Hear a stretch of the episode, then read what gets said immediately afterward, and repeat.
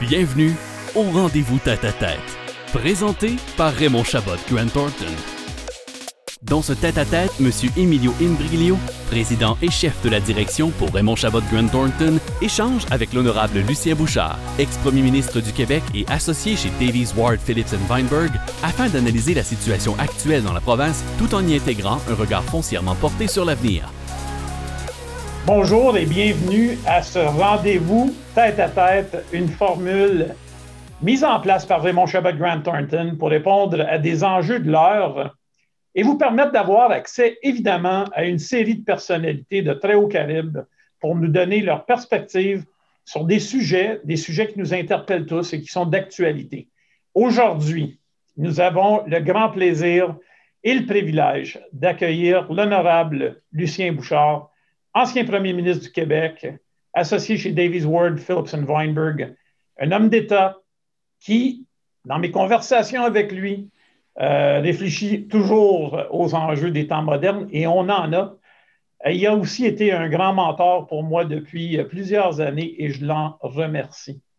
Lors de cet échange, M. Bouchard nous partagera ses réflexions sur la situation actuelle, puis bon, c'est sûr qu'on va prendre des points de vue un peu différents que ceux qu'on est habitué parce que Raymond Chabot Grant Thornton représente beaucoup d'entrepreneurs et donc le point de vue économique est important.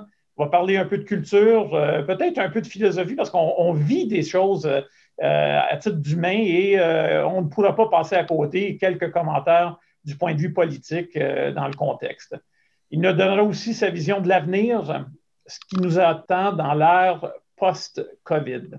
Commençais peut-être avec quelques points euh, très rapides des faits saillants de la carrière de M. Bouchard, comme s'il y avait besoin d'introduction, M. Bouchard. Ancien premier ministre du Québec, secrétaire d'État, puis ministre du gouvernement canadien euh, et ex-ambassadeur du Canada en France, M. Bouchard est reconnu pour son aptitude à faire dialoguer, dialoguer les tenants de points de vue discordants.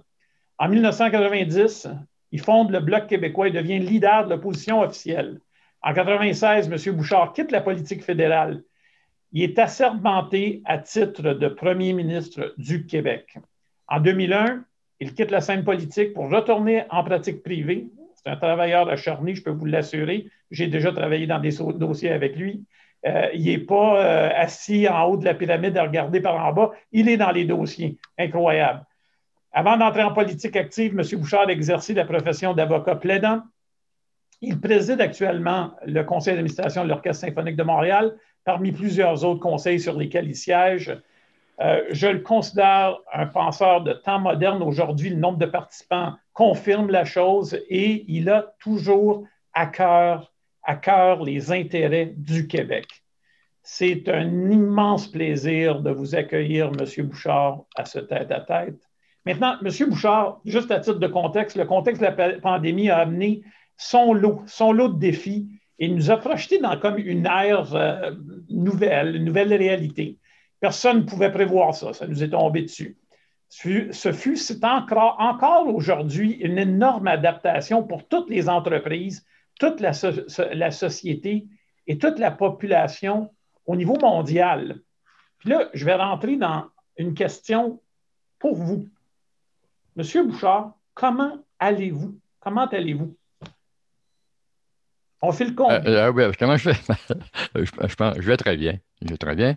J'ai la chance d'avoir euh, une bonne santé. J'ai un, très, un très bon environnement professionnel, même si je travaille à distance, mais on est quand même en lien constant.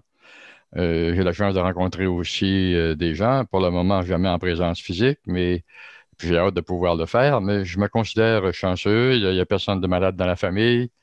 mais je voudrais juste faire une mise en garde, cependant, Emilio je voudrais m'assurer que les gens ne pensent pas que j'ai une boule de cristal, puis que ce soir, qu'aujourd'hui, je vais la sortir, puis je vais vous dire ce que je vois dedans. Je n'ai pas de boule de cristal. Je suis comme n'importe qui, comme tout le monde. Je réagis euh, d'une façon. Euh, c'est alterné. Il y a des journées que je m'angoisse un peu, d'autres journées que je m'encourage, puis j'essaie de comprendre ce qui se passe. Pas facile parce qu'il y a beaucoup d'incertitudes. Mais, euh, ce que je peux faire, c'est de vivre avec vous, Emilio, comment je vois ça, puis qu'est-ce qu'on peut voir actuellement euh, qu'est-ce qu'on peut discerner des changements qui s'en viennent et comment on vit présentement la situation. C'est une grosse affaire. On n'a jamais vécu ça. Et on se, on se rend compte soi-même, on apprend des choses sur soi-même actuellement. Comment on réagit dans une pareille situation? Ben, durant notre entretien, juste avant l'appel, j'ai mentionné que vous avez l'air euh, quand même relax, euh, plutôt zen, et, euh, mais très humain. Donc, vous vivez les mêmes choses qu'on vit tous. Et une personne que vous avez bien connue, Serge Saucier, disait tout le temps restons calmes. Quand les choses étaient les plus stressantes, la première phrase qui est en fait sur le mur d'une de nos salles de conférence, dans la salle de conférence justement où, siègent euh, euh, nos, gouvernances, euh, dit restons calmes. Et donc, c'est le message qu'on a gardé pour tout le monde chez, dans notre film. Ben, Et ce que je vois dans vous, c'est quelqu'un qui vit toutes les émotions qu'on vit tous, mais vous réussissez à rester calme. Oui, il faut saluer la sagesse de Serge que j'ai bien connue, en effet. Ah, en réalité, euh, moi, il y a des gens qui ont dit de moi que je suis impatient. Donc, je ne suis pas toujours calme. Mais je suis impatient dans les petites affaires. Petites affaires, quand, ça niaise, puis quand les choses retardent, puis ce qui devait être fait n'a pas été fait.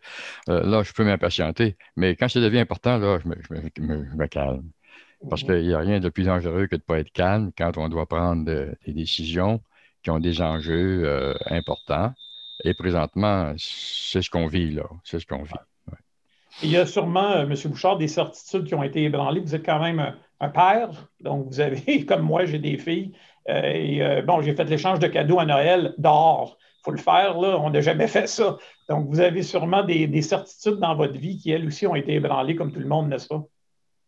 Oui. je vis pas très bien le fait que je suis, euh, comme tout le monde, coupé à toute fin pratique de sa famille, les enfants. Euh, on ne peut pas les voir. L'audiovisuel, j'aime bien, mais ce n'est pas la meilleure façon d'établir des contacts euh, personnels. Et puis, la famille professionnelle aussi. Tu moi, je suis dans un cabinet, un grand cabinet. Mm. Et c'est très important, l'atmosphère, la dynamique interne. Tu sais, on s'appelle confrères, nous autres, les avocats. Alors, on vit ensemble et puis, voilà ça va, ça va bien au point de vue euh, de la business, comme on dit, mais on n'est pas là, on n'est pas ensemble. Donc, ces liens-là, il ne faut pas qu'ils soient distants trop, parce que ça, ce n'est pas dans les états financiers des entreprises et des institutions, il n'y a pas de bottom line pour ça, mais il reste que la qualité de la chimie interne d'une équipe, c'est fondamental. Et ça, il faut, il faut que ça reste, il faut le soigner, puis dès qu'on pourra euh, se, retrouver, il va, il va falloir s'attaquer à ça. Alors, je partage euh, votre opinion là-dessus. Surtout, euh, on embauche beaucoup de monde tout le temps chez Mon Chabot. Et je me pose souvent la question, les nouveaux, ils ont, oui, ils ont un chef d'unité de service, il y a des responsabilités, il y a un vice-président régional, ils ont des équipes, ils ont sûrement des, entretiens, mais ils les ont en deux dimensions. Il manque l'élément de, la dimension humaine en trois dimensions. Et euh, bon, ceux qui se connaissent depuis toujours, de, les voir sur l'écran ou de leur partir au téléphone, ça ne change pas grand-chose, mais on a littéralement des centaines de personnes qui rentrent chez nous à chaque année. Et donc, dans la dernière année, euh, je suis souvent préoccupé par leur état d'âme, leur état d'esprit, puis comment ils s'intègrent à l'intérieur d'une équipe dans une nouvelle réalité. Je pense que vous avez tout, à fait. Non, il ne faut jamais oublier que l'humain est essentiel dans tout ce qu'on fait. Oui. Absolument. Euh, c'est sûr que la gestion de la, crise, de la, pandémie, euh, dépend beaucoup euh, des, avancées de la science. Et on découvre d'ailleurs à quel point la science est importante. Et c'est miraculeux que la science ait pu nous permettre de développer des vaccins aussi rapidement. Mais l'humain est également très important. Comme la gestion, par exemple, générale, la confiance qu'on peut avoir envers quelqu'un qui gère, là, mm-hmm. ça dépend de l'humain. Il faut qu'il y ait un fluide qui doit passer. Là. M. Bouchard, vous sur des points vraiment très intéressants, puis je veux aller vers votre boule de cristal, même si vous ne l'avez pas. Vous avez parlé du vaccin et il y a un déploiement massif d'un vaccin. Vaccin égale relance, reprise, vaccin égale liberté. Il y a comme un côté liberté qui vient avec. Vous êtes vacciné, j'imagine? Oui, la première fois. moi aussi. Donc, on est deux vaccinés, ce qui commence à être c'était, là, un mois, c'était rare d'avoir deux personnes en même temps qui étaient vaccinées sur un appel. Là, maintenant, ça, commence à être le cas. Est-ce que vous voyez une reprise comme l'après-guerre, après la Deuxième Guerre mondiale? Euh, comment vous voyez ça? Il va y avoir une reprise. À mon avis, il va y avoir une reprise qui peut être extraordinaire. Il y a des conditions pour y arriver, là. Mais si on s'assure que les conditions soient mises en place, on va vivre une vraie reprise, une sorte euh, de, retour aussi à l'enthousiasme. On va se retrouver avec plaisir. Par exemple, il y a des entreprises qui ne vont pas bien, il y a des secteurs qui ne vont pas bien actuellement. Prenez par exemple, euh, c'est un exemple, le tourisme, la restauration, l'hôtellerie. La minute qu'ils vont nous, euh, nous libérer, là, vous pensez là, que là, ça va être extraordinaire. Les gens vont affluer dans les restaurants, ils vont redécouvrir le plaisir de rencontres conviviales. Les, les restaurants à Montréal, c'est formidable. Il y en a malheureusement peut-être qui ne pourront pas réouvrir, mais il est certain qu'il va y avoir une relance extraordinaire. Le tourisme, ça va affluer. On va vouloir aller voir des choses, on va vouloir être sur place, on va vouloir vivre. tout ce qui s'appelle l'industrie du divertissement, par exemple. Vous comprenez bien qu'on va retourner au théâtre, on va retourner, on va, aller voir des films. On, aime beaucoup ça, regarder la télévision, des films actuellement. On n'a pas le choix. Mais quand on va pouvoir aller retrouver les grands écrans, quand on va pouvoir aller voir des concerts, comme moi, par exemple, je suis président du conseil euh, de, l'orchestre symphonique, on ne donne pas de concert présentement, ce n'est pas des farces. Une salle magnifique de 2000 personnes, 2000 places, qui est vide depuis presque un, an maintenant. Et les musiciens. Et les... Puis prenez, prenez les musiciens, là, puis ensuite les, euh, tous les artistes, là, les, acteurs, euh, les, danseurs, les chanteurs, c'est, ça peut être dramatique en certains cas. Il faut dire une chose, c'est que nos gouvernements sont venus à la rescousse. Là. C'est pas parfait. Il y a sûrement des, il y a des, il y a des gens peut-être qui ne trouvent pas que c'est aussi bien que ça devrait l'être, mais en général, il faut reconnaître que nos gouvernements à Québec et à Ottawa ils ont fait un effort considérable pour euh, maintenir un minimum. Là. Mais sans euh, intervention, ça aurait été catastrophique. Ben, écoutez, prenez par exemple euh, l'Orchestre symphonique de, à New York, l'Orchestre du, Metropolitan Opera. Ben, les musiciens n'ont pas un sou. Là. Il y en a qui vendent leurs instruments, ils vendent leur maison, ils quittent New York, ils ne peuvent pas vivre à New York. Euh, ce sont les États-Unis, New York, il y a du monde. Nous, ce n'est pas le cas. C'est pas comme ça que ça se passe. On a trouvé des arrangements avec euh, les, musiciens qui, ont fait des, qui font des sacrifices, mais en même temps, on a trouvé une solution qui est correcte, puis qui va assurer une relance, puis l'organisme, la pérennité n'est pas en danger. Au contraire, on va s'assurer que ça va repartir avec un bang, si on, peut. Mais ça, c'est beaucoup grâce euh, au mécénat ici qu'on a. Euh, il y a une mobilisation à Montréal autour des grands organismes. Encore aujourd'hui, oui. oui, encore. Et puis les gouvernements. Euh, et puis les, sacrifices qui sont faits par chacun, par solidarité. Donc, on, va y arriver. Mais la culture, c'est quand même extrêmement important. Puis on est loin de ce qu'on. Montréal, c'est très intense au milieu culturel. On en souffre tous bien sûr, en premier, les gens qui sont, euh, qui sont, font partie du réseau de la culture. Et ça, ça va, ça va presser de décoller ça. Puis ça va décoller très fort, ça, très vite, très fort. Euh, et voilà, moi, je vois venir un mouvement d'enthousiasme. Ça va être un printemps. Là. Quand on, va pouvoir sortir, le problème, c'est qu'on ne sait pas quand. Mais quand, quand ça va arriver, je suis sûr que ça va être pareil au point de vue économique. On, va en parler là, parce qu'il y, a des il y a, quand même euh, des choses euh, à vérifier là-dedans. Il faut s'assurer que les conditions vont être réunies pour qu'il n'y ait pas d'inflation, etc. On en parlera tout à l'heure. Maintenant, vous avez aussi parlé des gouvernements et vous avez été membre du gouvernement. Donc, comme premier ministre de 1996 à 2001, vous avez eu aussi votre lot de crises, dont euh, le verglas, la crise du verglas. Est-ce que vous voyez un parallèle entre ces deux situations-là? Vous voyez comme les choses sont relatives. Hein. Quand on a vécu la période de verglas, on s'est dit, hey, c'est quelque chose qui n'est jamais arrivé. Ça nous est tombé dessus à nous autres. Ça n'arrivera jamais. jamais on a vu une chose comme ça. Aujourd'hui, je vois bien que tout est relatif parce que la crise du verglas, ça ne se compare pas à la crise actuelle. D'abord, elle était locale, très localisée même hein, dans la région de Montréal. Euh, et puis, il y, avait un début, puis il y avait une fin. Puis on savait qu'il y avait une fin, on pouvait la prévoir. On savait, par exemple, que quand on aurait euh, reconstruit assez de lignes pour rétablir euh, les, contacts, les liens de transfert, puis là, il y avait une, on pouvait calculer, ça va prendre peut-être trois mois, et puis par période, on libérait des régions, puis ça a été long, il y en a, à la fin qui été plus longtemps, mais il reste que, puis il y avait des bonnes nouvelles, en fait, annoncées tous les jours. C'est qu'on disait, bon, aujourd'hui, on a reconnecté tant de personnes. Puis demain, l'objectif, c'est dans ces temps. Puis à la fin, tout le monde va, être réuni à nouveau euh, au réseau de l'hydro. Puis c'est arrivé comme ça aussi. Mais on est loin de ça aujourd'hui. Parce qu'aujourd'hui, un des problèmes principaux, c'est c'est l'incertitude. Quand on gère un dossier, puis qu'on en connaît les enjeux, on sait que bon, ça, c'est pas bon, ça, c'est ça, c'est négatif, ça, c'est un facteur dont il faut tenir compte. Mais en général, on est capable de faire une chronologie des, des gestes à poser, puis de ce qui va arriver. Là, on ne sait pas. Tout à fait. Hier, j'étais au téléphone avec le CEO de Grant Thornton en Inde. Et leurs statistiques ont fait monter en flèche à cause d'un nouveau variant dont il y a deux mutations dedans. Et euh, il est déjà rendu au Canada et il semble passer à travers les vaccins qu'on a. Fait il va falloir que le deuxième, la, deuxième dose, dose soit améliorée pour nous permettre d'avoir une deuxième dose qui inclut ce variant-là parce que ça ne semble pas tenir. Fait c'est vraiment très préoccupant. Je suis d'accord avec ça. Ça, je trouve ça difficile parce que, comme tout le monde, moi, quand on a vu qu'il y avait des vaccins, oui. Bon, on, a tous trouvé qu'il n'y en a pas assez. On pourrait euh, en avoir plus, hein, nous autres. Il y en a qui en ont eu plus que nous autres. En tout cas, bon, mais il y en a. Ça vient, puis on voit. Il y a une, il y a, une séquence qui fait en sorte qu'on peut prévoir les dates où tout le monde va être vacciné. Enfin, tous ceux qui le voudront.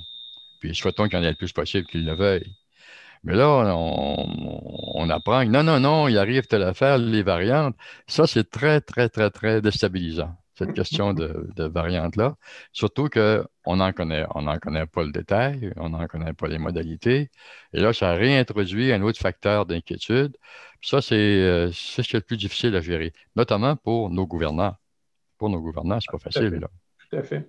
Ben, je, vous parliez tout à l'heure de est-ce qu'il tombe des tuiles dans une période de temps où on est premier ministre à une échelle beaucoup plus petite? Je peux vous dire que même dans mes fonctions de président et chef de la direction de Raymond Chabot Grant Thornton depuis neuf ans, je ne sais pas laquelle va tomber, mais il y en a toujours une qui tombe. Fait qu'il faut dealer avec ces situations-là au fur et à mesure euh, qu'elles arrivent. Et euh, au point de vue du gouvernement du Québec, euh, un gars que vous connaissez quand même bien, François Legault, sur lequel vous avez fait certaines éloges dans un article qui a paru récemment dans la presse, la presse Plus.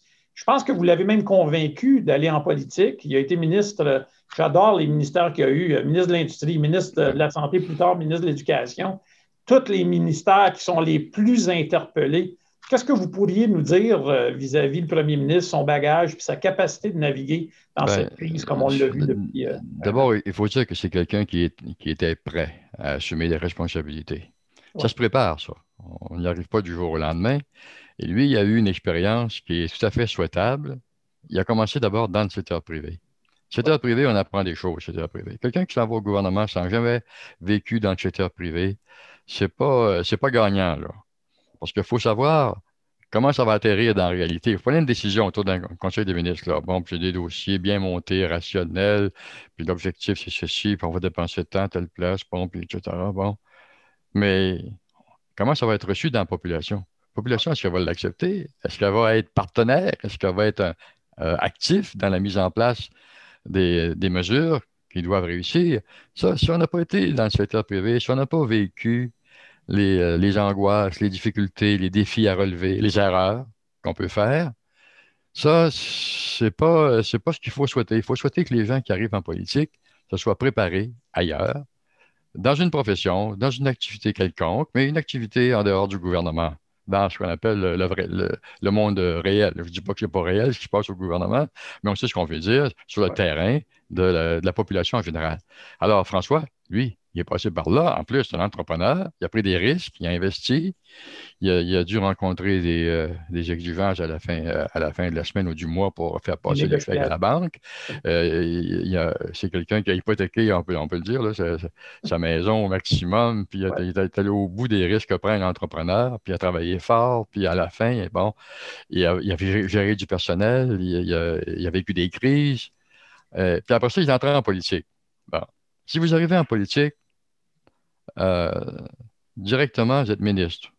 Pour une raison ou pour une autre, il y a une élection, euh, vous avez la bonne période de temps, parce qu'en politique, euh, ce qu'on dit, le timing est bien important. Et puis là, vous êtes élu député, ministre au bout d'un mois quand le premier ministre forme son gouvernement. Puis bon, c'est correct, c'est correct. Mais ce qui est encore mieux, c'est d'être passé par l'épreuve de l'opposition. Oui, oui.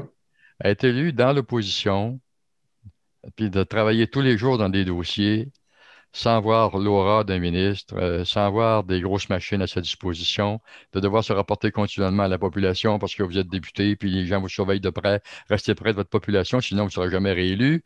Donc, de vivre ce que la, vie quotidienne, de... puis en plus, vivre l'opposition, très frustrant l'opposition. Mm-hmm. Frustrant, mais en même temps très instructif. Vous voyez comment un gouvernement fonctionne, vous voyez comment est-ce que les dossiers se constituent, vous voyez la réaction du public, vous voyez le débat entre euh, les acteurs politiques, vous apprenez à, les connaître, les acteurs politiques. Vous avez, mettons, une vingtaine de ministres devant vous. Euh, tous les jours, normalement, à l'Assemblée nationale ou dans la Chambre des communes. Vous les voyez réagir, vous leur posez des questions, vous les mettez dans vous leur posez les questions les plus difficiles possibles pour les embarrasser. Vous voyez comment ils réagissent, vous voyez comment leurs décisions sont prises, comment ils les expliquent. Vous apprenez, c'est de la pédagogie. Vous apprenez beaucoup de choses, puis c'est la traversée du désert. Vous mangez votre pain noir. François Legault, il a tout fait ça, lui. Il a fait, euh, il y a eu des postes ministériels les plus importants au gouvernement. Il, a, il était dans l'opposition. Il a fondé un parti, puis lui, là, il l'a mangé, son pain noir. Ça a été long, là, hein, son, son, euh, cheminement dans l'opposition, monter des équipes, euh, convaincu des gens. Les gens traversaient de l'autre côté de la Chambre. tu sais, puis c'est ça, il y avait vécu ça. Alors, une bonne journée, il devient premier ministre. Il, est prêt, là. Il sait beaucoup de choses, il ne se fait pas d'illusions, il, il, se connaît mieux aussi parce qu'on se connaît à l'épreuve. Quand on se mesure à des adversaires, quand on se mesure à la réalité, euh, on faut s'apprendre soi-même. C'est important de savoir comment on est capable de réagir dans des situations ou pas, comment se prémunir contre un défaut qu'on a. Il y en a qui ont des défauts, Emilio. Ça arrive, il y a des gens qui ont des défauts, euh, des, égaux. Et puis gérer son ego en politique, très important. Parce que si vous êtes. Pas, nous, deux, par contre. Hein. Mettons, il y a beaucoup de gens d'affaires avec nous. Là, vous êtes en affaires, puis à un moment donné, vous, dans votre milieu, vous avez une crédibilité, puis euh, la, population vous convainc, et vos amis, etc. Tu devrais aller en politique, tu as beaucoup à donner. C'est important aussi, tu as eu une formation, tu as beaucoup à donner, puis décide d'aller en politique. Mais tu sais, du jour au lendemain, faire attention parce que le passage est très périlleux. Puis la première chose qu'on apprend quand on rentre en politique, c'est la modestie. C'est drôle à dire, là. Mais plus le poste est important, plus il faut, être modeste.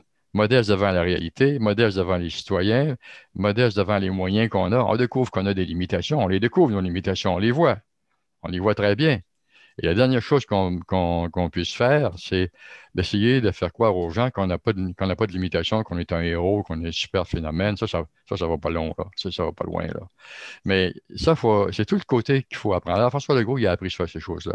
J'adore euh, la façon que vous réussissez euh, avec très peu de mots de, de, résumer quelque chose de si complexe, parce que ça commence avec il était bien préparé. Et ensuite, la nature de ce qui a fait qui était bien préparé.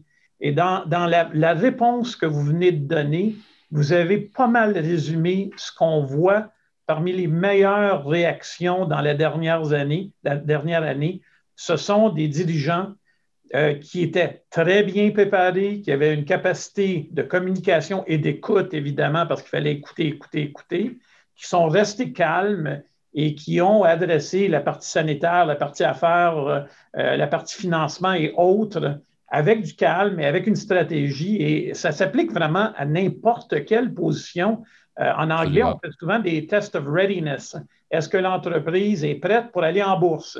C'est quoi qu'on a besoin? La gouvernance, y a-t-il un bon CFO? C'est le CEO, le modèle d'affaires, le marché, etc. fait, que vous avez pas mal résumé ça euh, puis vous avez commencé avec le secteur privé. Il vient mais, du secteur euh, privé. Mais ce dont on parle euh, actuellement, Emilio, on parle de leadership. C'est ça qu'on parle. C'est un grand mot qui couvre beaucoup de, beaucoup de choses, mais en réalité, c'est ça. Puis il y a la préparation, puis il y a aussi le, tempérament, le caractère.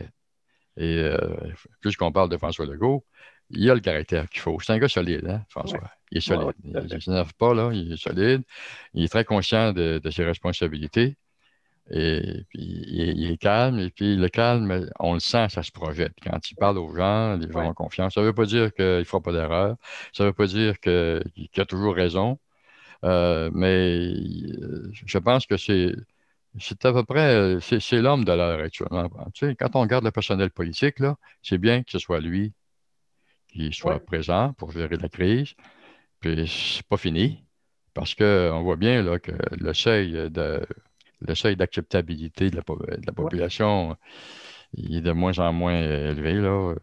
Ça veut dire que les gens ils commencent à trouver que c'est long, puis ça devient très difficile. très difficile à gérer tout ça. M. Bouchard, c'est une position difficile parce que peu importe ce qu'il fait, il y a beaucoup de gens qui ne sont pas en, accord. Par contre, il, demande, il me démontre une capacité d'introspection et euh, il, agit sur son introspection, puis il peut revenir en arrière quand c'est nécessaire. Et je suis tout à fait d'accord avec vous que c'est le profil qu'on a besoin en ce moment.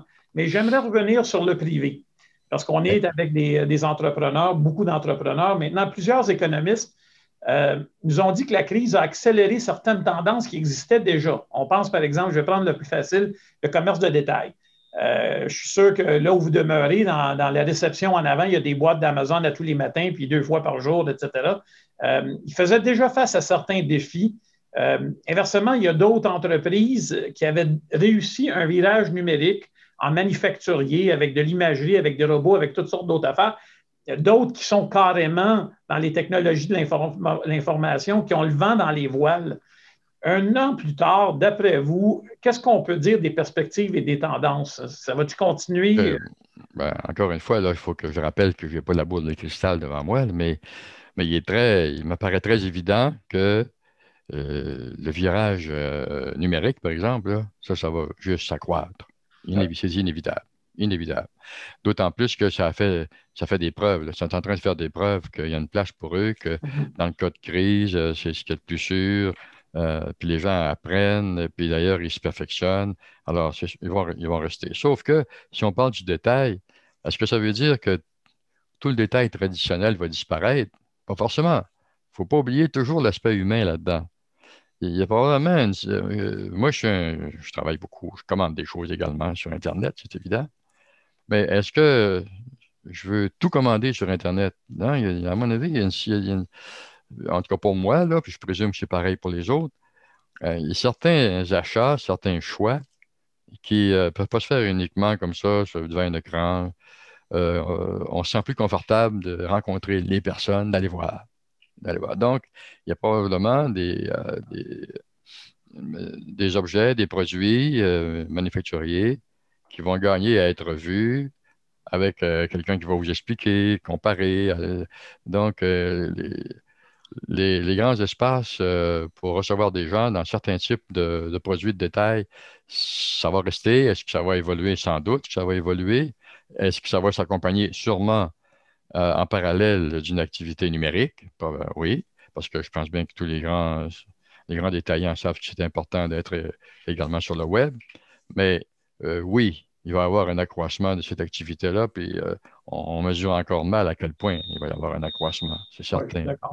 Bien, je peux confirmer qu'on euh, a eu comme euh, une évolution de cinq ans en un an à certains points de vue. Euh, regardez, on est sur une plateforme qui s'appelle Zoom. Je suis sur Teams toute la journée. C'est des outils qu'on ne servait presque pas et on les a vus évoluer live.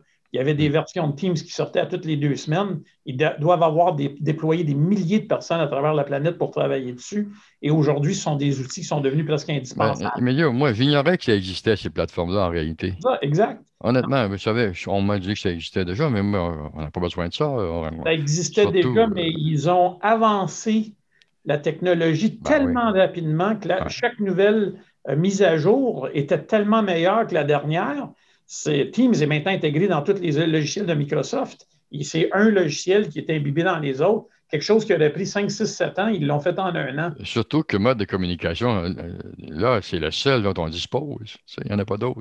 Oui, ben c'est ça. On ne pourrait pas faire ce qu'on fait actuellement autrement que par une plateforme de ce genre-là. J'aimerais toucher sur une préoccupation qui est celle, euh, bon, euh, les économistes ont dit que malgré une reprise, c'est fort probable que plusieurs entreprises ont fermé. Le chiffre qui est avancé, c'est environ 14% des entreprises canadiennes. On a déjà vu dans les dernières années au Québec environ 2000 entreprises euh, dont 340 restaurants euh, et dans d'autres industries. le secteur de la restauration est le premier. Il y a eu des fermetures ordonnées qui n'apparaissent pas dans les statistiques. Au centre-ville de Montréal, à titre d'exemple, euh, les Starbucks, la moitié ont fermé. ils n'ont pas fait de faillite, ils ont juste fermé, c'est pas compliqué. et bon, il y a des enjeux qui sont différents dans différentes régions du Québec. Les régions sont très beaucoup le reflet leurs matières premières, de leurs expertises. Certaines sont plus minières, certaines, c'est plus de la foresterie, les, les, poissons, peu importe. Et on, on, a des préoccupations, dépendamment de la région, dépendamment du secteur d'activité. si je prends le centre-ville de Montréal, je suis assis dans mon bureau au centre-ville de Montréal, il n'y a personne dans les bureaux. Quand la poussière va tomber et qu'on va reprendre, qu'est-ce que ça a l'air d'après vous? Bien, évidemment, il y a des gens qui, vous savez, chacun y va de sa prédiction puis de sa perception. Pendant, euh, au début des premiers mois, là, quand on travaillait tous en, télétravail, euh, c'était assez unanime. Là. Ah, ça, c'est formidable, ça, ça, va durer longtemps, ça ne viendra jamais comme avant, on va continuer comme, ça, euh, oui, etc. Bon, mais je commence, moi, je ne sais pas ce que, comment vous en pensez, tout le monde, mais je commence à percevoir que, ah ben là, oui, sans doute, il va rester du télétravail, mais on a hâte un peu de retourner au bureau. Hein? Ça, on sent ça, là. Puis, en tout cas, puis moi, je l'éprouve comme ça aussi. Et puis, il y a certainement, certainement un type d'activité qui vont pouvoir mieux s'accomplir par télétravail. C'est certain, ça, qu'il va y avoir des analyses qui vont faire selon les différents secteurs. Euh, bon, comme par exemple, nous autres, les avocats, on fait ça nous arrive de faire de la rédaction, obligé de faire de la rédaction. là, on a, par exemple, trois jours pour produire tel document. Voilà, évidemment, oui, ça se pourrait qu'on trouve qu'on va être plus à l'aise chez, soi, tranquille, sans être dérangé pour euh, faire de la rédaction. Mm-hmm. Il y a aussi des, activités euh, plus, euh, plus mécaniques là, qui peuvent se faire par, par Internet. Mais moi, je pense que je, pense, je ne pense pas que c'est moi qui ai raison. Mais je pense qu'on peut, on peut voir qu'il va y avoir un dosage de télétravail et de présence au travail et probablement pas, et probablement plus de présence euh, réelle que de, télétravail. On peut penser, par exemple, à un modèle d'une journée ou peut-être deux euh, par semaine. Un modèle hybride. Puis, mais surtout essentiellement au, euh, au, cabinet avec une, latitude, là, etc. Euh, mais il va y avoir des changements, mais les immeubles, les, bureaux vont toujours être très nécessaires, c'est sûr. Ça. ça m'amène peut-être à une question que je considère massue, puis je pense qu'elle va euh, toucher une corde parce que lorsque vous étiez premier ministre, l'équilibre budgétaire, était vraiment très important pour vous. Êtes-vous préoccupé par l'endettement massif et ses conséquences éventuelles? Écoutez, je pose beaucoup de questions là il se pose beaucoup de questions. Pendant, jusqu'à tout récemment, il y avait des concepts très porteurs, euh, la responsabilité fiscale, euh, le concept d'équilibre des finances publiques, l'intégrité des finances publiques, s'assurer que les États auront euh, assez de fluidité pour remplir leurs missions essentielles, qui sont de plus en plus exigeantes en termes d'investissement. Donc, on était tous, moi, le premier, parce que quand je suis arrivé le premier, en tout cas. Quand je suis arrivé à Québec, ça faisait 40 ans que chaque année, il y avait des déficits. 40 années ininterrompues de, de budget qui n'étaient pas respectés, en fait. Ce qui nous valait des décotes considérables. Les agences de notation, ils voyaient ça, puis ils trouvaient, bon, puis on n'était pas les seuls, là. Et moi, on était rendu, là où on était rendu, vous vous rappelez, on avait fait un sommet économique, on était tellement, on était sur le bord d'avoir des, des, obligations de pacotier avec nos obligations, là. Juste sur le bord, là. Ce qui aurait été un désastre. Euh, alors, on a, donné le coup de barre qu'on a donné, puis ça a été dramatique. On a coupé comme c'est pas possible. C'est une chose qui ne pourrait pas se faire aujourd'hui. Mais on, l'a fait, puis on a rétabli l'équilibre zéro, puis en plus, on est rentré d'un surplus, puis ça, a changé toute la donne. Mais là, aujourd'hui, c'est pas ça. Non. C'est pas. C'est pas quelque chose de considéré comme un bien en soi. Là, il faut emprunter le plus possible. On comprend pourquoi. Il y a des besoins énormes. Les États ont été obligés d'investir massivement, de mettre de l'argent dans, le marché, de venir en aide à des gens qui en avaient besoin.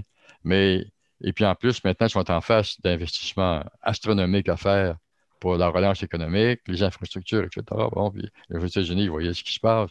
On parle de trillions maintenant, on parle de. Bon, puis nous, vous voyez le budget fédéral, l'argent qui va se dépenser. Alors là, c'est sûr qu'à ce moment-là, on ne parle plus de euh, contrôler le déficit, on ne parle plus de déficit zéro. Parce qu'actuellement, les gouvernements ne sont pas capables, en réalité, de nous dire quand est-ce qu'ils vont, vont revenir à l'équilibre euh, budgétaire. Ils ne sont pas capables. Euh, je les comprends. Je les comprends. Alors, ça, ça veut dire quoi? Ça veut dire que c'est toute une autre sorte de gestion financière qui va se faire au niveau des finances publiques. Et quels sont, quels sont les impacts sur euh, l'inflation, les, niveaux d'intérêt, euh, euh, la fiscalité? là, ça, c'est gros. Ça va être, ça ne sera pas dramatique comme la pandémie, mais ça va être, ça va être aussi préoccupant pour les gouvernements que la pandémie peut l'être en un sens, parce que cette gestion-là va devoir être extrêmement sophistiquée et délicate. Ceci étant dit, il faut avoir confiance. Il hein? faut avoir confiance parce qu'on a appris depuis 2008 à travailler en cohésion dans le monde euh, de la finance internationale. Les banques centrales se parlent.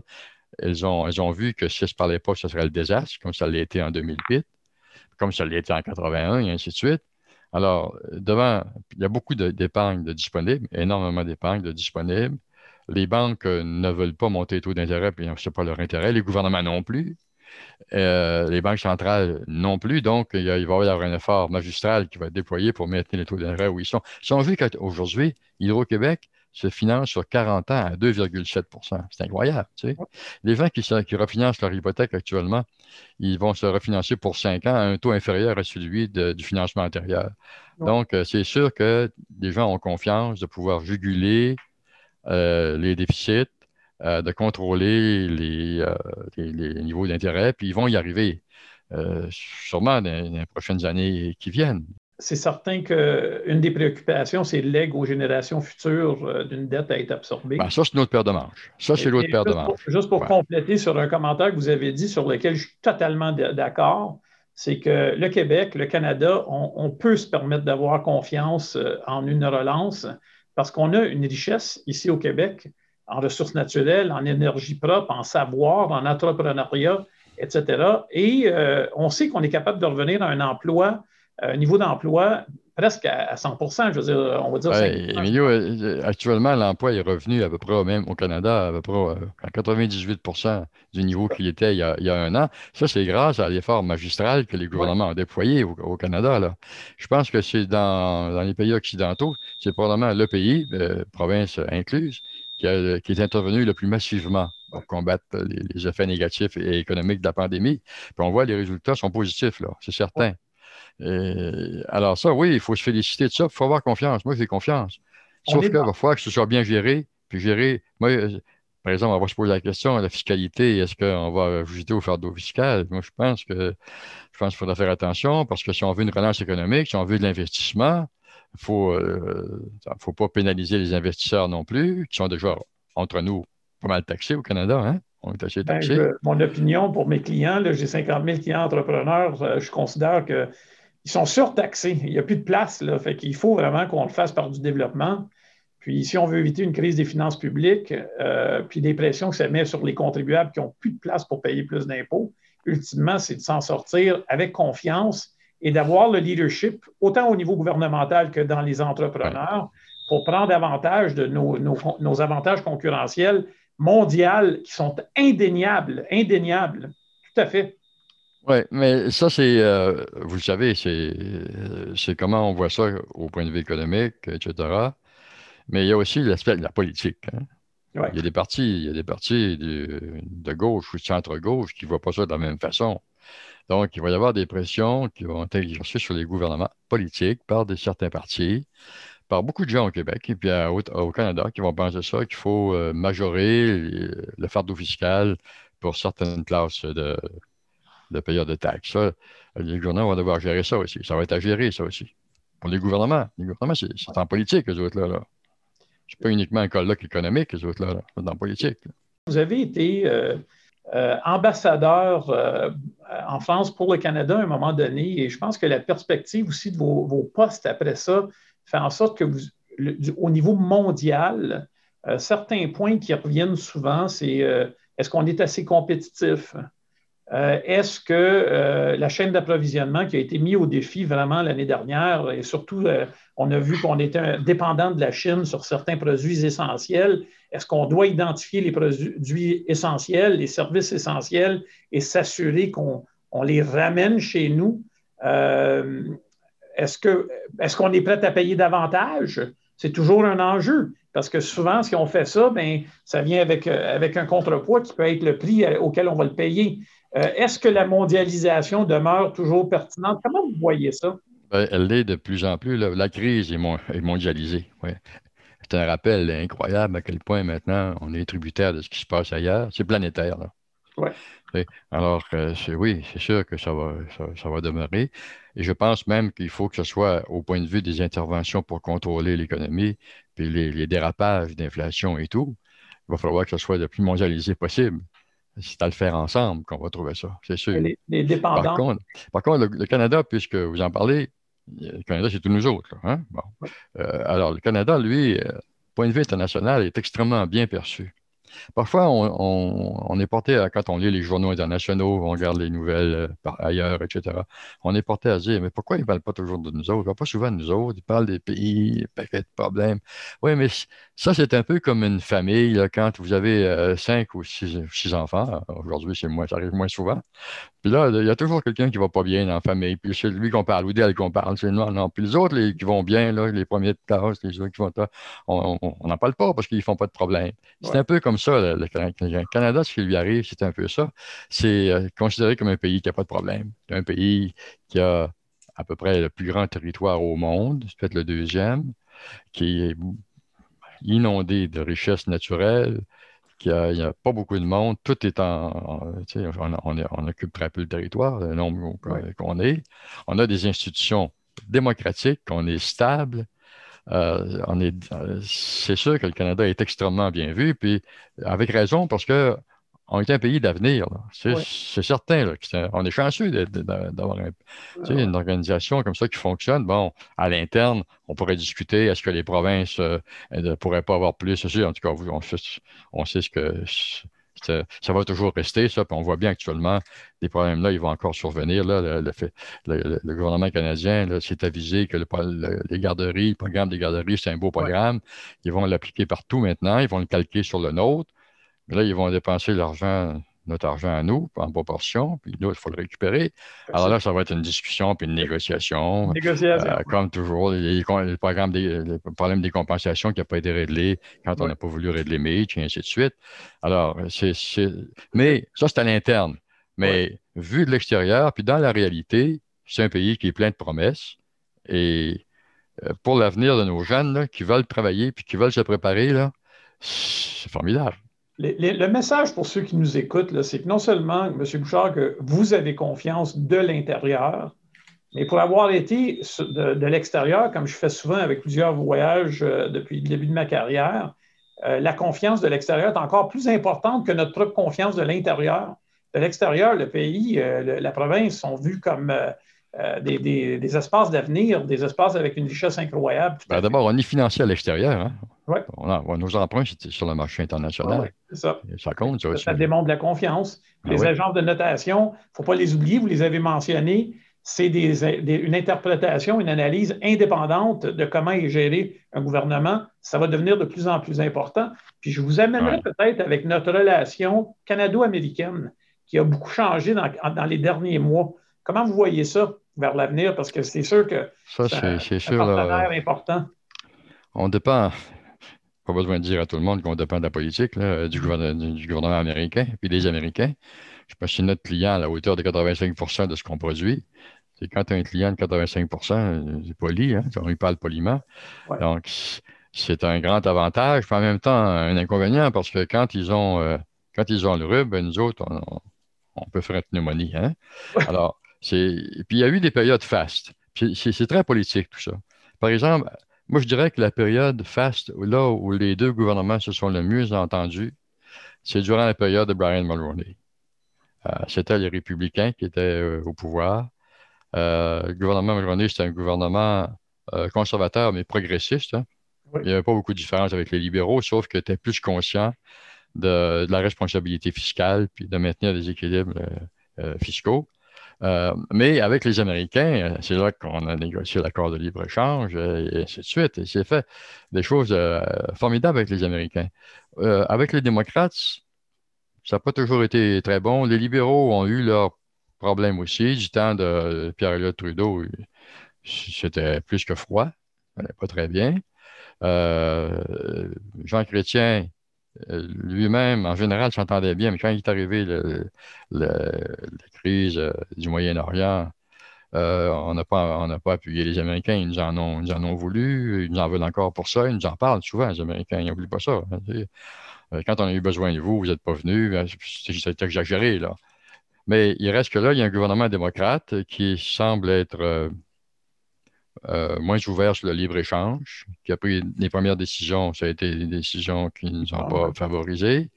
Alors, il va falloir être ça, va nous prendre une grande diplomatie avec les États-Unis. Il faut rétablir, puis je ne doute pas qu'on va y arriver, là, mais il faut rétablir des, liens d'amitié. puis en même temps, euh, ça se traduise par des avantages économiques. Là. Quand on nous impose des, tarifs sur l'aluminium, puis sur l'acier, puis ça, ça, ça ne va pas nous aider parce que c'est des grandes industries dont on a besoin dans les régions en particulier. Hein. Alors, euh, mais ça reste une chose que les Américains, c'est un avantage qu'on a en gros d'être à côté des Américains on est dans le rayonnement économique de leur réussite. Et puis, ça reste encore une immense puissance économique. On dira tout ce qu'on voudra. C'est fort, les États-Unis. Il faut dire quand, ils, se mobilisent aussi. quand ils décident de faire quelque chose, là, puis qu'ils s'entendent, la logistique, prenez la vaccination. Ils sont, capables de, vite. Dans, ah. il, y en a des vaccins. Ils deviennent militaires dans leur façon. Ah, ils sont, la logistique, quand ils décident ah. de fonctionner, là, ils ont, ils durant la Première Guerre, Deuxième Guerre mondiale, ils ont essayé de faire des voitures, puis ils ont fait des chars d'assaut, puis ils ont fait des avions. Ils n'avaient jamais fait avant, des avions de chasse, puis fait des meilleurs. C'est le côté patriotique de ce pays-là qui. Euh, quand ils s'entendent. C'est quand ils se polarisent, ça va moins bien. Ouais. Écoutez, vous avez commencé avec le mot humain, puis vous venez de mentionner la relation entre Brian Mulroney et euh, Ronald Reagan. C'est effectivement euh, les, quand les atomes crochus sont présents et qu'il y a une confiance entre les individus, c'est des leaders, ils peuvent amener des choses. Oui, avec les Bush aussi, hein? Reagan, puis avec les Bush aussi. Oui, avec les Bush. Avec le premier Bush, le père. Oui, oui, oui. Ouais.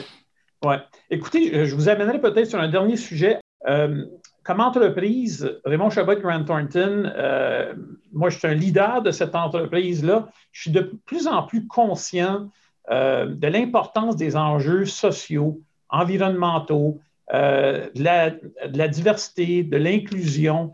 Euh, au sein, par exemple, de euh, nos, instances de gouvernance. Je sais que vous avez siégé sur plusieurs conseils d'administration d'entreprises ouvertes, même dans des, euh, organismes non lucratifs. Comment vous réagissez à, l'importance de ces enjeux-là qui étaient moins présents auparavant, malheureusement? Mais ils deviennent de, plus en plus, hein, plus qu'importants, critiques. Hein c'est qu'il y a des changements euh, des, novateurs, presque révolutionnaires de ce côté-là. Mm-hmm. Et puis, je pense que le monde est en train de réaliser que oui, on a un vrai problème environnemental. Ça prend un mm-hmm. peu de temps, les mentalités, on voit qu'ils résistent, mais euh, on va y arriver. Mais après ça, il faut que ça débouche sur des solutions. Puis les solutions, là, c'est majeur. C'est des investissements euh, encore considérables. Euh, on ne voudra pas abandonner la croissance économique. Hein. Mm. Je ne pense pas qu'il y a personne qui va vouloir. Il y en a peut-être qui, le voudraient, mais en général, ce n'est pas la solution. Donc, on va vouloir continuer la croissance économique et, et euh, ce n'est pas facile de le faire de façon durable. Euh, puis il y, a des, décisions extrêmement difficiles à prendre. Encore une fois, je pense qu'il va falloir compter plus, davantage sur la science, parce que c'est la science qui va nous permettre de développer des énergies vraiment renouvelables et économiques. Euh, on n'y est, pas encore vraiment. On n'y est pas encore vraiment. Tu sais, l'hydrogène, ce n'est pas encore vraiment arrivé. mais c'est du côté de la science qu'il faut espérer des développements majeurs, parce qu'au rythme où on va actuellement, on n'avance pas beaucoup on se fait des objectifs à, long terme et moyen terme. On les respecte en général jamais. Et les mesures pour euh, remplir ces engagements-là sont extrêmement coûteuses, ont beaucoup de répercussions. Ça, c'est un grand débat. La diversité, évidemment, on n'y échappera pas. Nos sociétés euh, changent, leur configuration euh, se modifie radicalement. Alors, le gouvernement du Québec, par exemple, prenez à Québec, des fonctionnaires blancs, blancs, francophones. Hein. Euh, c'est un autre monde. Là, tu sais. la question de la représentativité, évidemment. Ah oui, mais, mais, quand même, il va falloir ouvrir et accepter les nouvelles réalités. On a besoin d'immigration, on a besoin d'immigrants. Mm-hmm. Alors, il va falloir accepter l'interculturalisme, puis le, pratiquer, puis le, jouer, le, le, gérer correctement.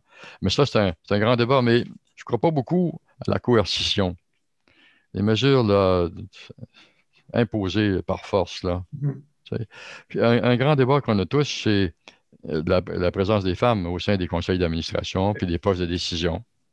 Alors ça, évidemment, euh, il y a beaucoup de femmes qui pensent que ça va passer vite. Est-ce qu'on devrait imposer des quotas? Ben, moi, justement, j'hésiterais avant de faire ça. Imposer des, imposer des quotas, dire, par exemple, les conseils d'administration de corporations inscrites en bourse vont euh, devoir, je ne sais pas moi, compter sur, je sais pas, 40, 50% de, femmes au sein du conseil. Pas sûr que c'est la solution. Je pense qu'on devrait accentuer davantage ce qui est entrepris parce que ça bouge actuellement, ça a changé. on en voit beaucoup, beaucoup de femmes dans les postes de décision importantes et moi, je crois beaucoup que ça, ça va résulter, enfin, peut-être que je me trompe, que je suis naïf, mais ça va résulter en grande partie de la création d'une masse critique de jeunes femmes euh, qui, il y a de plus en plus de femmes qui vont à l'université, on le sait. Dans, sur 10 finissants dans les facultés, à peu près, la majorité des meilleurs finissants, c'est des femmes, vous savez. quand on recrute, on se rend compte de ça. Donc, il y a beaucoup de jeunes femmes qui, qui entrent sur le marché du travail puis qui sont en train de faire une ascension dans les institutions puis les corporations. Et inévitablement, par la force des choses, par le poids du nombre aussi, euh, les gens veulent avoir des femmes au sein des conseils. Euh, il va y avoir de moins en moins d'hommes de l'ancien Boys Club qui, vont, qui vont être présents là. Et on voit bien, par exemple, que quand il y a des vacances, des conseils d'administration, les gens pensent tout de suite euh, on, va, trouver une femme compétente pour accroître le, ratio. Euh, actuellement, il est plus ou moins de l'ordre de 30% je pense, hein, dans les conseils d'administration. Puis ça va monter, 40. Puis à un moment donné, ça va être le je pense, mais il ne faut pas que ça prenne trop de temps parce que les gens vont s'impatienter, puis il faut, faire ça assez. Euh, mais je ne crois pas. Je citerai, moi, en tout cas, avant d'imposer des mesures coercitives par des quotas. Monsieur Bouchard, on arrive à la fin. Il reste quatre minutes. J'ai passé à travers les questions qui ont été posées. Il y en a encore beaucoup. Euh, j'ai essayé de capturer les trois thèmes les plus importants. Donc, j'aimerais peut-être terminer avec, euh, avec une question assez large, puis vous laisser aller là-dessus. Euh, on se projette dans cinq ans, M. Bouchard, puis euh, on regarde vers l'arrière. On regarde et on se dit, bon, euh, qu'est-ce qu'on aurait pu mieux faire? C'est quoi les leçons qu'on a tirées de cette situation-là? Puis en même temps, je vais vous poser deux autres questions qui viennent de la liste de questions qui reviennent souvent. Vos commentaires sur l'immigration et sur la pénurie de main-d'œuvre qui continue, euh, parfois, ce n'est pas parce qu'il manque de monde, mais il manque de monde spécialisé. On le sait, nous autres, même dans notre secteur d'activité, puis partout à travers le Québec, ça, demeure un enjeu important. Euh, puis si vous aviez un message à transmettre aux jeunes sur l'appel, parce que j'ai reçu des questions qui disent, à, titre d'exemple, euh, comme jeune professionnel, M. Bouchard, qu'est-ce que je peux faire pour euh, améliorer et euh, m'éclater à l'intérieur de ma carrière, puis grandir, puis continuer à évoluer dans cette carrière-là. C'est l'ensemble des questions que j'ai pu combiner. C'est difficile de donner des, faire des leçons aux jeunes parce que moi, je, suis séparé des jeunes par deux générations. Hein. Alors, c'est pour moi, c'est difficile d'être pénétré de leurs valeurs et comment ils voient les choses. Mais moi, je suis porté à dire à des jeunes, si on me le demande, parce que je ne suis pas un faiseur de leçons, là, mais si on me le demande, je porté à dire, mais préparez-vous. Travaillez, travaillez fort. Préparez-vous de façon équilibrée, là, parce qu'il y a une famille, c'est important d'intégrer ça à sa vie, mais préparez-vous là, parce que pour, pour être peut-être pas le meilleur, mais parmi les meilleurs. Euh, ça, je pense, c'est essentiel. Et deuxièmement, ayez confiance. Ayez confiance, mais perdez pas de temps. Parce que vous pouvez penser qu'à 20 ans, 25 ans, vous avez tout le temps.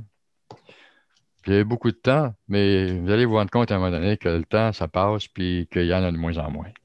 Donc, vous n'avez pas de temps à perdre. Autrement dit, vous avez beaucoup de temps, mais vous n'avez pas de temps à perdre. Et ayez confiance. En sachant que, puis ça, c'est un peu euh, dysfonctionnel de parler comme ça, en sachant qu'il faut avoir confiance, mais dites-vous qu'il ne faut pas être paranoïaque, là mais que les choses sont fragiles, que ça peut changer n'importe quel temps. C'est une chose qu'on a appris, ça. Hein? on peut penser qu'on a, on a la technologie maintenant, on a des systèmes de transport, les, tout, les hôpitaux, les médecins. Il est arrivé cette affaire-là, on ne l'a pas vu venir, puis on n'était pas prêt. On n'était pas prêt. Donc, il va en arriver encore des choses comme ça. Il faut être préparé à ce qu'il y en ait d'autres, sans se faire l'illusion que tout est acquis, puis tout est réglé pour tout le temps. Ça va dépendre de notre capacité de s'adapter à des changements qui vont intervenir. Et pour ça, il faut se préparer, puis il faut être, euh, faut être travaillant. Monsieur Bouchard, on arrive à la fin de notre entrevue et on a l'habitude de terminer à l'heure, fait que je vais essayer de conclure, OK? Même sur les leçons apprises, moi, ce que j'ai entendu, c'est beaucoup d'optimisme vis-à-vis l'avenir et la capacité de relance de notre pays. Euh, le refrain d'être préparé est revenu à trois ou quatre reprises, même avec notre premier ministre actuel. Donc, préparez-vous. L'autre refrain qui est revenu, c'est la confiance. J'adore la confiance. Je veux dire, euh, comme, on a le droit d'avoir confiance. Il y a une grande richesse à l'intérieur de, notre. Euh, puis le potentiel n'est pas atteint. Donc, il y a énormément de richesse à l'intérieur du Canada, du Québec. ça a été encore une fois, M. Bouchard, pour moi, un plaisir euh, de pouvoir m'entretenir avec vous. Je pense qu'on a réussi à faire ce que j'avais comme objectif. J'ai vraiment apprécié notre conversation. Fait que là-dessus, un vrai délice. Merci. Bonne journée à vous et à tout le monde. Merci. Merci.